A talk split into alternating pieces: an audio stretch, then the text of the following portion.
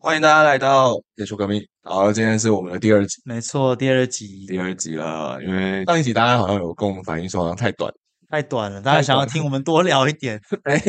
这个我们我们不是 h i t o 大联盟，对，啊，大家用《黑岛大联盟》的标准在要求我们，但 h i t o 大联盟真的太有太有那个太有内容了，太有内容。太有内容了。嗯我们还在努力当中啊，没错所以真的是努力当中。嗯嗯上一集我们跟大家聊了一下入闸制度没的错部分哦。那虽然中职现在还在休赛季，应该说这这个礼拜其实发生了很多很多事情。哎，真的是你才过个，因为刚好前几天是连假嘛，对，过个连假，然后好像已经恍如隔世了，已真经发的生超级多事情。真的，我不知道为什么到底棒球界休赛季可以发生这么多事。对啊，嗯那我们现在也大家可能其实看那个标题应该就知道了啦。嗯，其实这个礼拜其实发生了不少交易案，没错，对。然后我们可能等一下会先聊一下交易案，对然，后接下来才会聊一下说，哎，大家可能比较在意的总教练，总教练的部分。对对。对对对，我们对可能会看到一些，哎，到底哪些总教练有发文啊？哎，哎，哪些总教练哎转转转东家了，对，哎，去别的公司上班这样没。错，对，所以今天大大概整集就是这样子啊。嗯哼，那首先呢，其实我们会先从诶、其实交易案来开始。嗯我们以为在上个礼拜，可能陈俊秀去中信兄弟嗯之后，好像就已经没有消息了。我们也对认为说，这个休赛季可能陈俊秀是最后一波了，这嗯没样错，就没想到突然冒出另外一波出来，哎、嗯就是郭俊麟跟江承彦。没错，哦，哎、这个真的很令人讶异耶。就是如果大家有 follow 到的话，郭俊麟他甚至是在接受专访谈完加入台钢雄鹰的心得，不到半小时之后，他车他都还没上车，然后他直接被经纪人说：“哎，你你知道你现在去统一了吗我啊还没上车，？”他又赶快被抓回来，再录一个去统一的心得，这样子就在半小时之内发生，这这样其实有点像踢皮球， 有一点点有像一点啊，点，就是有点对啊像郭俊麟，好像哎、先被应该说他是在扩编选秀里对面被对台钢选中，然后马上又被交易到统一去。对，那其实这样就要来讲讲，其实台钢这一波操作其实非常隐蔽，到郭俊麟跟张晨燕。嗯，对啊，啊，那其实我觉得大家会比较想要知道说，这两位其实在二零二三年的时候，投的怎么样？对他们表现怎么样？OK，你你你说你帮你嘛，呃嗯，直接直接节目露出帮你，会不会有点太害羞？ 应该还好吧，还行，还还行还行。那那郭俊麟去年的表现到底如何？ OK，其实郭俊麟去年就是，呃，我觉得郭俊麟去年角色比较像是一种介于长中继跟四五号先发的那样的位置，嗯，然后他其实是出赛了二十三场，八场先发，然后投了六十九局，当然二呃两胜七败，我觉得这个无可厚非啊，因为绝大多数的富邦投手一定是胜多败少，对这个没办法，他投六十九局，重点是 OK，重点是他的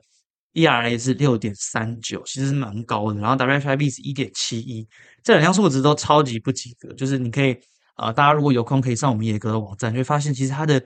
ERA 的 PR 值是全联盟的三，然后 FIP 是 PR 二十，其实都相对讲，我觉得都蛮不理想的啦。嗯对啊，那甚至连他的可能相对来说比较呃引以为傲的可能三振能力或者挥空率，这些其实都是联盟倒数的最后二十趴、三十趴这样，其实都蛮不理想。这样，嗯，对啊，至于张承院的部分哦，张承院其实，嗯、大家其实默默张承院其实在同一时也投了十一年了。哦，对他其实是职棒，呃，职棒，呃，他应该是二零一三年的高中选秀会的时候选进来对的，，没错，而且是首轮。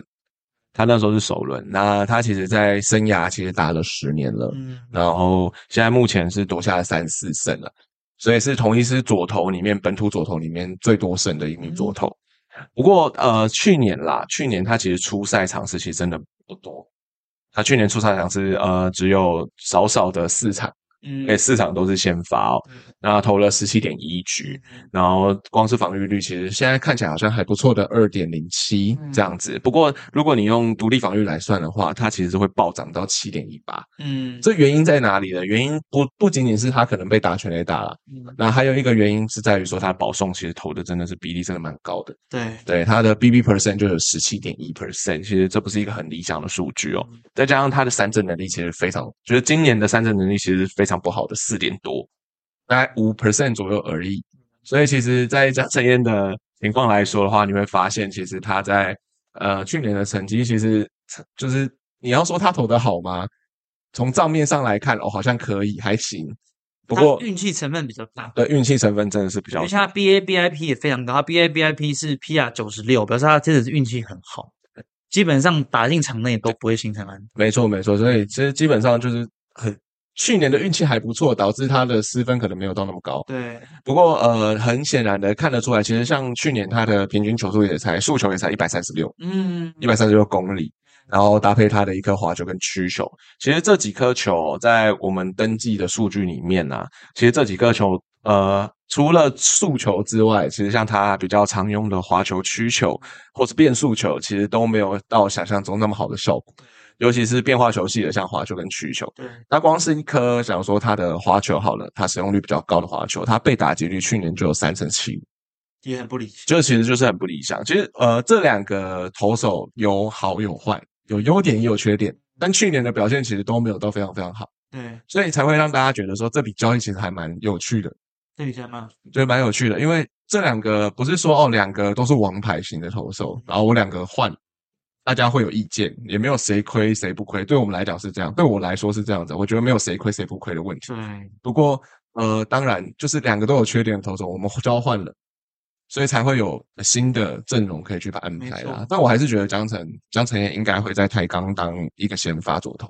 一定是的他的对他有他有吃局数的能力。对对对，所以就是看明年怎么样去做处理了，嗯这样子。对啊，哎，他真的对是蛮有蛮有料的这波操作。对，对，尤其是他们其实把这次这种呃扩编选秀制度玩得很活，很活啊。很活。哎，我不但是我不但是呃扩编选秀的时候我要你的人，嗯，我不但是要选你神十八人名单以外的那些呃还有战力价值的一些球员，嗯，我还要拿这些东西当做我手上的牌，对，去要到更多其他东嗯没西。错，没错。对，如果你仔细去思考这个问题哦，你会发现其实江承彦这个应该，我猜啦，江承彦可能会在统一的十八人名单里面吧。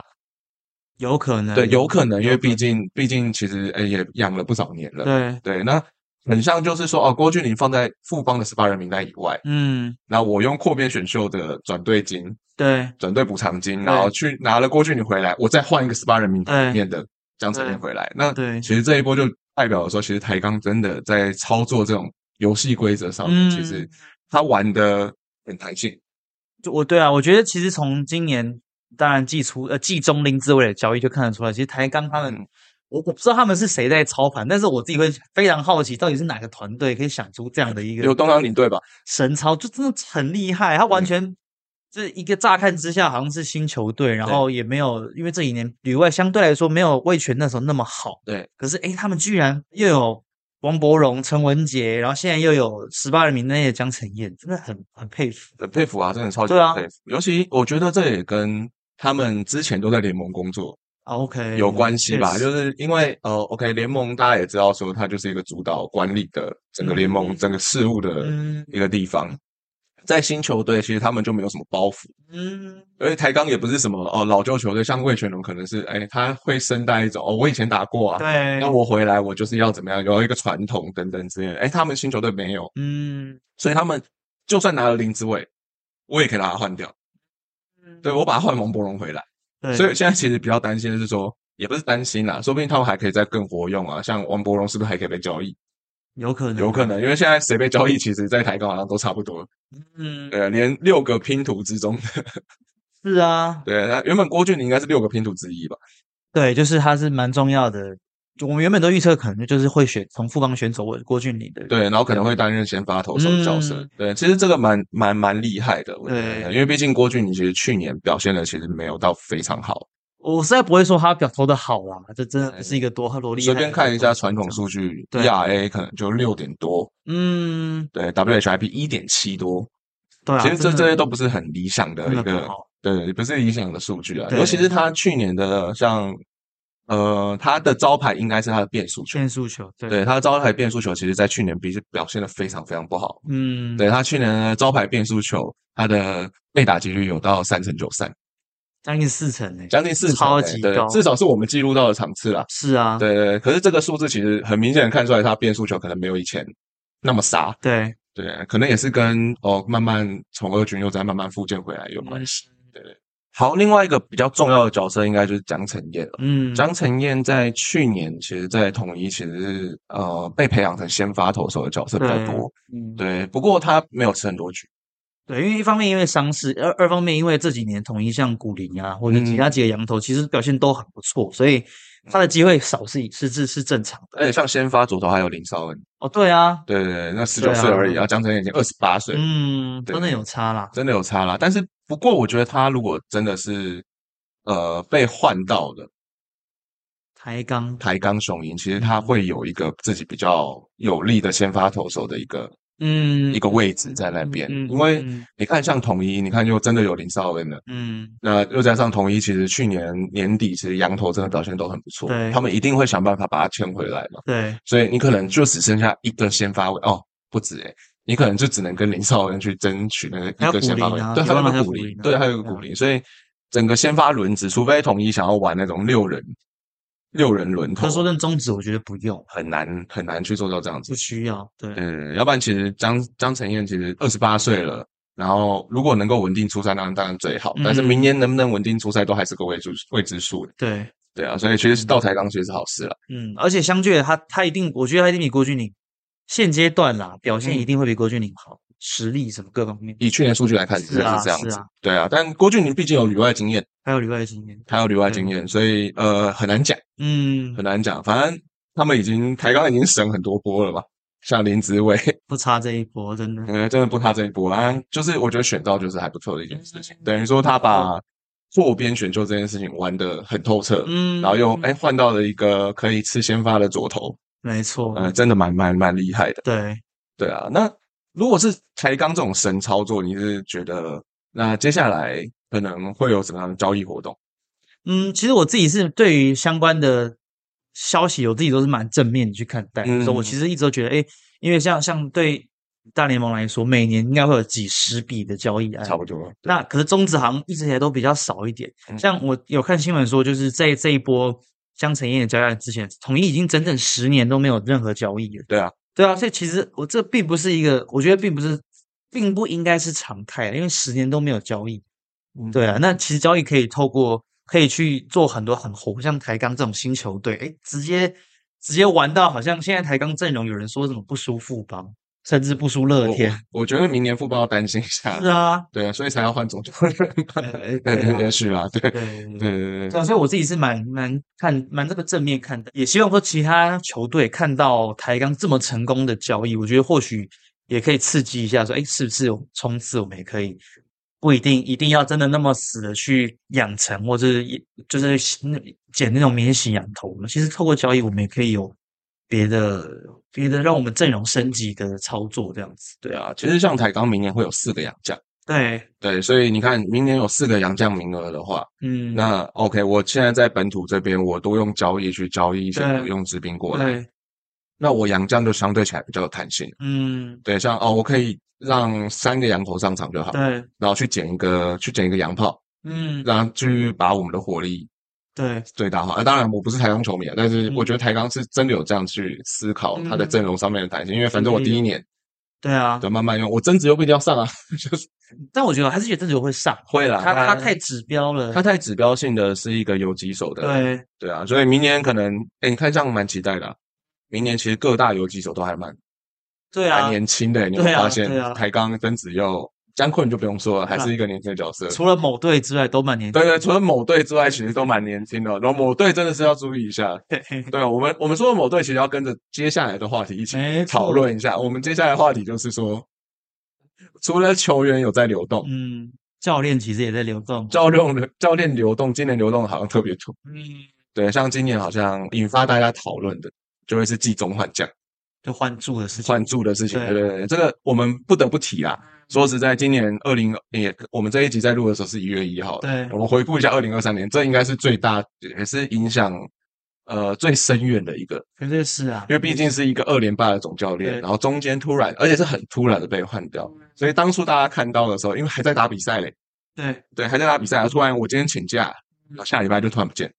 对，所以这个东西是呃这个换住事件其实影响蛮深的。嗯，对，所以呃，到今年呃呢，我们才最近才发现，哎、不是最近，最近中信兄弟才是正式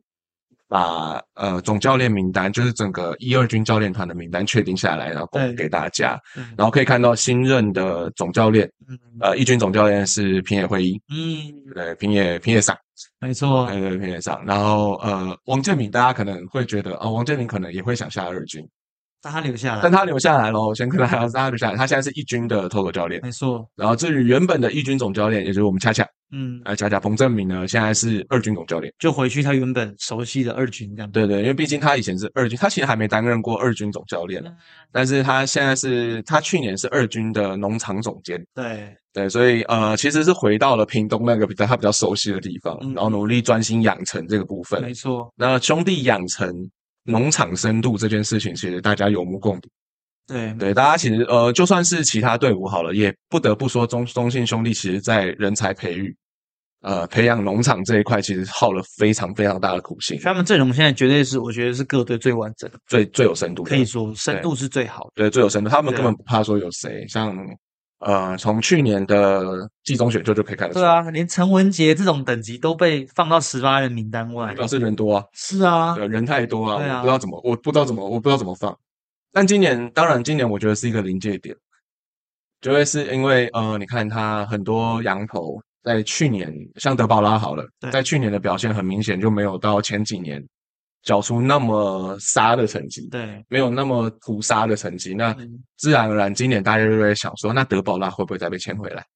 是，这是确实有确实嘛，确实。那像去年可能，嗯，中信兄弟比较多，在前半季的时候会拿弗莱喜上来。哦，那弗莱喜不是一个打击很好的人，对，但是他在配球啊，在引导方面对其实是呃的能力有目共睹。嗯，不过今年可能在中继上的阵容上面，兄中信兄弟的阵容上面，他们可能就要做一些呃，还是要做一些比较多的调整啊。所以他们买了，也不是买了交易呃交易来了陈俊秀嘛，对，对对，所以这个东西其实蛮蛮有趣的。嗯，觉得他们一直在补强自己的阵容，这样嗯，对对对。那回到总教练这件事情来说啊，其实林威柱在前几天就是哎宣布说，呃，总教练名单出来的时候，其实有发一篇文，对，对他那时候是怎么讲？他那个是说，他说其实就是呃，他自己宣，他自己有，我觉得是应该不能算爆料，但是他就是有把整个过程跟大家说明，就是其实当初呃，中信兄弟曾经有提出续约相关的事情，对，但是因为他自己各方面的规划，他没有办法，他觉得他评估他是没有办法接受的，所以他最后就决嗯定不续约这样子。对对对对啊，那我想可能呃，我因为当我们当然是我们当然是外部人外部人员，我对们对只能对去对，猜测，可能是价钱谈不拢，或许是一个原因。哎，或许可能只是单纯是球团希望他。不要做教练职责，嗯去负责其他的东西，他可能也不太不太希望。对，因为其实还有特哦对别提到说，哎，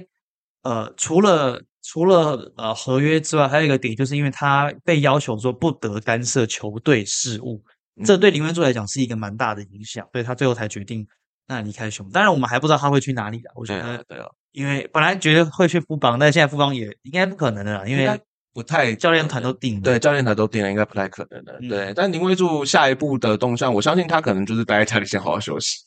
休息一下。但但我我有看到网络上有一篇文章，其实他讲的蛮有道理。嗯诶，林威柱是不是可以帮助就是场设中华队这件事情？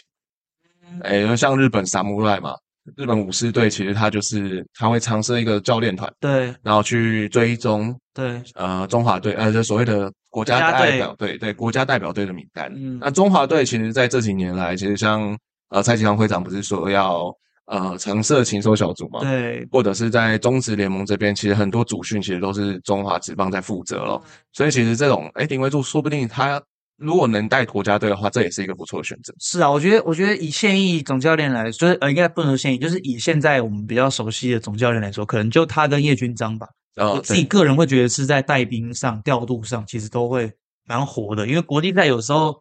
国际赛有的时候真的教练蛮重要的，因为球员真的差不多就真的就是那样。因为短期赛事嘛，对短啊期，赛事的战术的活活化，对还有一些弹性，这是要非常弹性去调嗯度，所以呃很难讲哎、对对，因为你会我会请收你，你也会请收对我，所以你用平常在赛季当中打球的风格或是策略，对其实应该是马上就已经被识破了，对因为大家也会知道你弱点在哪里，嗯这样子，对啊！所以我我如果像你说的，他真的去带国家队，嗯，我觉得我自己是蛮期待的。我也觉得蛮期待的。如果说是这样子的下一步动向的话，其实相对起来是好的啦，嗯，我觉得不坏，对，我觉得不坏。不过除了中信兄弟以外啦，就是除了中信，回到回到范总换教练这件事情上，除了中信兄弟以外，其实最近富邦的教练团没错，也定下来了。嗯，对，然后其实让大家蛮讶异的，其实是邱总被换掉了。对，邱总现在是一军的首席教练，嗯其实就是副总教练的意思副啦。总教啊练就是副总教练的意思。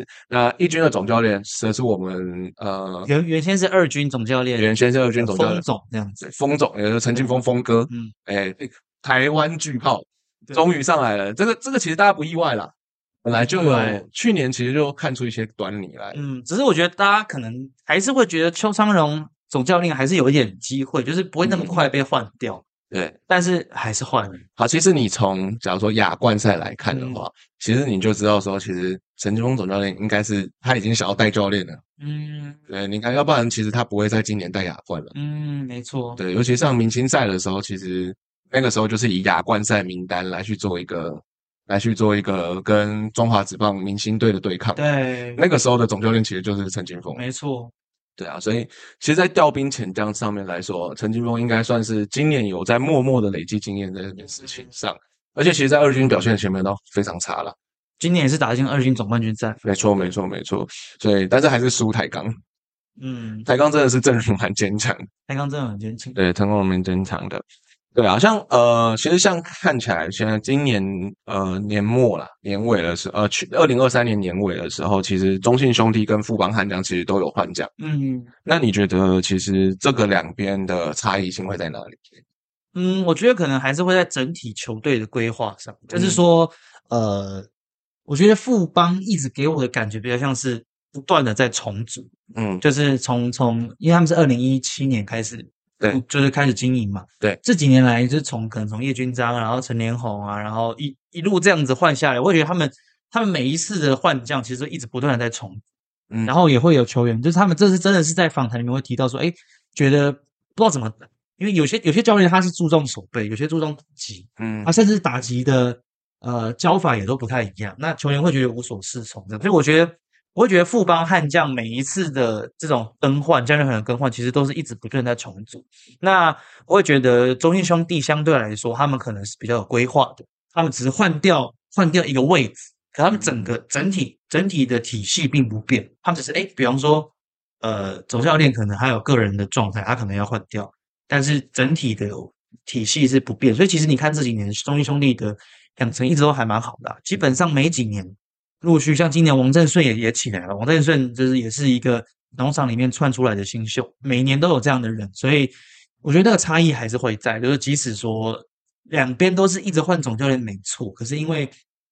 他们的体系并没有太大改变，大方向，大方向并没有改大变，方向。对啊像中信兄弟，其实为了养成对啊、为了可能呃引进一些运科，对，那今年其实还啊找了新的打击教练，嗯，没也错，是以前没 Drive 错 Line 的教练，对对，对，就是美国的呃训练中心 Drive Fly 的教练进来，然后擅长的其实就是所谓的影像、对，影像分析呀、啊，然后运动科学嗯这一方面。其实这其实对球员来讲，应该都是有帮助嗯的啦。对，都应该是朝这个角度去做这件事情，相对起来比较好。嗯，但其实对球员来说，其实一直更换总教练，其实还是会有一些，我觉得会有些许影响啦，嗯，对或多或少，或多或少啦。因为毕竟我今年听这个人的，对然后明天又换另外一个人对那我们去，我大后年到底要该对，谁了？其实他会有一点无所适从。我觉得球员角度应该是这样，嗯，尤其是呃，其实我觉得最大的不同就是球员其实很在意的，应该就会是上场空间了。绝对是，绝对是因为像好，假如说林威柱好，嗯林威柱总教练在带兵的时候，他可能姜昆宇是不会轮调的嘛，嗯就可能不会轮休的。他基本上姜昆宇跟岳东华是基本上对呃我就踩的死死的对那边。然后自从呃彭正明当总教练之后，嗯其实这个是会有一些改变，嗯所以上场空间就比较不一样了。嗯在上场空间不太一样的话，有球员最我觉得他们冲击最多的应该就是说哦，我今天到底还是不是先发？嗯，我在你心中到底还是不是先发没？错，你还不会不会给我这个机会？因为对毕竟上场就九个人这样子。对啊，那大联盟呢？如果是我们现在看完台湾，我们看大联盟，大联盟换总教练多吗，嗯，因为其实基本上大联盟签长就是那种总教练签复数年约，其实也蛮多的。嗯，嗯嗯对，所以但是当然呃常常也会看到那种什么呃季中就被炒鱿鱼的那种，也、啊也是蛮多，对对因为对对战绩对差嘛，就是对很现实这样子。对，不过很多大联盟其实他们因为他们的小联盟体系更完整，嗯所以其实很多的大联盟教练他们都是有呃蛮多年的养成体系，就是从小联盟一路这样子爬上来，其实还蛮多的。但是呢，哎，刚好我就想到一个蛮有趣的反例，就是洋基的现在总教练 Aaron Boone，他就是一个完全没有小联盟养的，他就是我记得他退休之后应该是先当那个球评吧，嗯就其实跟台湾很像。嗯然后嗯，他球教那个球员退休之后就先当球评，然后过了可能没有十年吧，然后突然间就是直接取代你说空降总教练这件事情，空降总教练。哇，那很对很夸张欸那当然，呃，关于 Aaron Boone 的我的评价，我们这边不多做去描述，大家可以自己去搜寻，就是洋基嗯洋基球迷对他的评价这样。对，但总之我是觉得，哎，很有趣哦，就是大联盟出现了这样的一个反例，然后好了，我就直接说他嗯引可能或许引发了一些反弹这样。对，但是这样的这样的情况，其实在台湾是常见的，就是说这种空降，或甚至是这种比较相对来讲养成体系没有那么完整的状态，这样。因为其实大联盟还是对啊，那个那个爬上来的过程是蛮，我觉得还是蛮扎实。虽然它看起来很现实，但是其实那个那个养成还是蛮也是蛮值得台湾学习的。层级的不同，成绩不层级不同，还有那个规模，嗯，规模，因为台湾的规模真的比较小一点，对就是我们现在只有二军嘛，对然后之前是有中信不是说想要三三军嘛？军对，那呃，我觉得还有一段路要走啦，对还有一段路要走。如果说真的要三军的话，你看像人力成本的问题，像我们上一次有讲到入闸制度嘛，一个球员其实就很贵很贵了，一年要养他起码你要准备至少一百万。对对，那那如果你真的是，而且还不加硬软体设备对等等的，那如果说今天真的是要养球员，你要成立三军制度，当然是这对台湾棒球来讲越好。一定是但可能就是一样，还是需要更多人来关心这项产业跟运动，嗯甚至支持、掏钱嗯、赞助啊对这些东西，可能都是需要嗯的。对啊，那我们刚刚讲到不小心提到了球员的薪水，嗯那呃，我其实总教练薪资我也是很很想知道，嗯总教练薪资到底怎么算？啊嗯。对啊，对，其实呃，应该说这个是国内外都会一直有讨论到的一个话题，就总教练薪水这个事情。因为对像像像像最近大联盟才刚创那个破纪录的天价合约嘛哦对，对，那那我就去查一下，诶，其实大联盟的总教练的薪水大概都多少？我发现其实即使是那种顶级的，像以前早期什么 Joe Torre 那种很嗯非常知名总教练，他们其实年薪最高也才不过几百万美金。其实我有一点吓到，几百万美金其实很高了啊但是就是我是说跟球员啊、那个落差，那个落差，但是嗯反倒是中职的总教练跟球员的薪水好像没有差到那么多。怎么这说这是我我对有点讶异的，因为但我觉得这个讲起来可能有点悲伤，就是因为中中职球员薪水其实也没有到很高这样像以前早期像徐生明啊那那种那些也是很大牌的总，他们其实月薪也可以到三十几万、三四十万的，嗯其实并不低哦。但我觉得是因为中职球员相对来讲薪水也也没有那么高的事情。嗯那么那么高的状况。对对，那现在嗯，我查到的可能也是差不多几十万左右了。就中职总教练现在现阶段，因为当然他们大部分都不公开嘛，因为、嗯对，所以但是我查到大概就是也是三十几万这样子。对，我觉得如果30他们未来可以公开所谓球员薪资跟总教练薪资，嗯嗯哎、这个市场应该会变得更好玩，因对为大家会互相去做竞争。对，不过我自己是觉得，呃，中就台湾，因为台湾整个棒球圈的教练这件事情，其实它牵涉到不只是实力，不只是薪水，还有很多更多是人情吧，啊人就是人人际网络，因为大部分都是学长毕业啊，学我长相信美国应该也是有啦，对对，学美国应该也是有。不过台湾的薪水，因为大家付得起的，就大概在那些 range 上面，可能大家呃想法就差不多，就想说啊，那总教练我给你几十万，那球员的话，除非旅外或者是你有一些时机了，对，那洋将等等，我可以给你一个月上百万。嗯，对啊，其实中职也越来越好了啦，这上百万的薪水其实也不是什么，不是什么天价合约对这样子，只不过就是越来越多人有这个价值，嗯像林志伟嘛、江少庆嘛，很好吃，这些其实都会是上百万的合约，对月薪哦，大家要记得是月薪，所以他一年领了上千万。，对，但总教练目前看不出来有领一年上千万的，应该没有，应该就数值是啊可能是，我觉得，我觉得中职总教练现在以球员来讲，可能就是所谓的中中等球员，嗯，就跟中等球员差不多这样。但其实，在二十年前是很多总教练的薪水是比球员高的，这是我查到的时候我非常惊讶的事情。合理啊。台湾公司主管应该要比底对下的员工多，对不对？那种感觉啊，对对对，像大联盟是很明显一定是球员高很多，对对对，台湾不是诶、欸我那时候看到的时候，我觉得很我蛮震惊，就是至少那时候观念是那样啊。嗯对，那时候的观念可能就确是实说，哦，好，那总教练就是一个团队的大主管嘛，啊，然后老板嘛，这样那种对感觉，然后你下来才会是新战的球员对这种感觉，所以他的阶级化很明显。但是大联盟就不是这样定，对很明显大联盟就比较这样定，他们比较把所有的 focus focus 在球员上面，商业价值，商业价值的最确高商业价值，因为教练不可能有商业价值，很少，不太会。很少了。对，所以他们真的是很，就是市场决定。对，你你你你可以像大股香槟这种，可以可以那么卖卖那么多钱的，我就给你，我就是相对给你很多钱。嗯，对啊，嗯，但中职的话，现在看起来，呃，总教练被抓去拍广告的机会可能相对起来比较高一点，对吧？你看恰恰，是啦，呃，恰恰那么红，啊是陈金峰那么红，是，是，嗯对。那我我今年这些新的孩子，就是新的小朋友，对呃，哦，就随便讲姜昆宇好了，对接的代言，对，现在会比恰恰多吗？目前可能不是。嗯，所以其实如果真的要改啊，也不是改，就是说这个制度如果真的要 focus 的话，我觉得还是 focus 在球员上面，可能相对起来比较好。没错，因为他是真实现在正在呃正在场上奋斗的对的球员选手嗯这样子，把它 focus 在这上面，其实很多周边的价值你会发现，其实又会可以溢注进来。嗯，没错，没错，呃，所以这也是总教练薪资怎么定，应该也是个大难题啦。嗯，很难，因为因为我们我们对哦并不知道内幕啊，真的然后，我们不知道内幕，对啊对，对，这个也很麻烦。对，好，今天节目就到这边了。 OK 那我们今天聊的比较快一点点，嗯然后也希望大家喜欢这样子的内容。那如果呃喜欢我们这样子的节目的话呢，也欢迎就是呃下载 我们的 Podcast，可以在来听 Apple Podcast，现在可以在 Apple Podcast 听到，对，然后也可以追踪我们，然后也可以去我们的脸书、我们的 IG，甚至我们的 YouTube，嗯，然后来去追踪我们，然后开启小铃铛之类的。嗯对啊，好，那今天节目就到这边。呃，我是阿俊，我是 Henry，大家拜拜，下次见，拜拜拜拜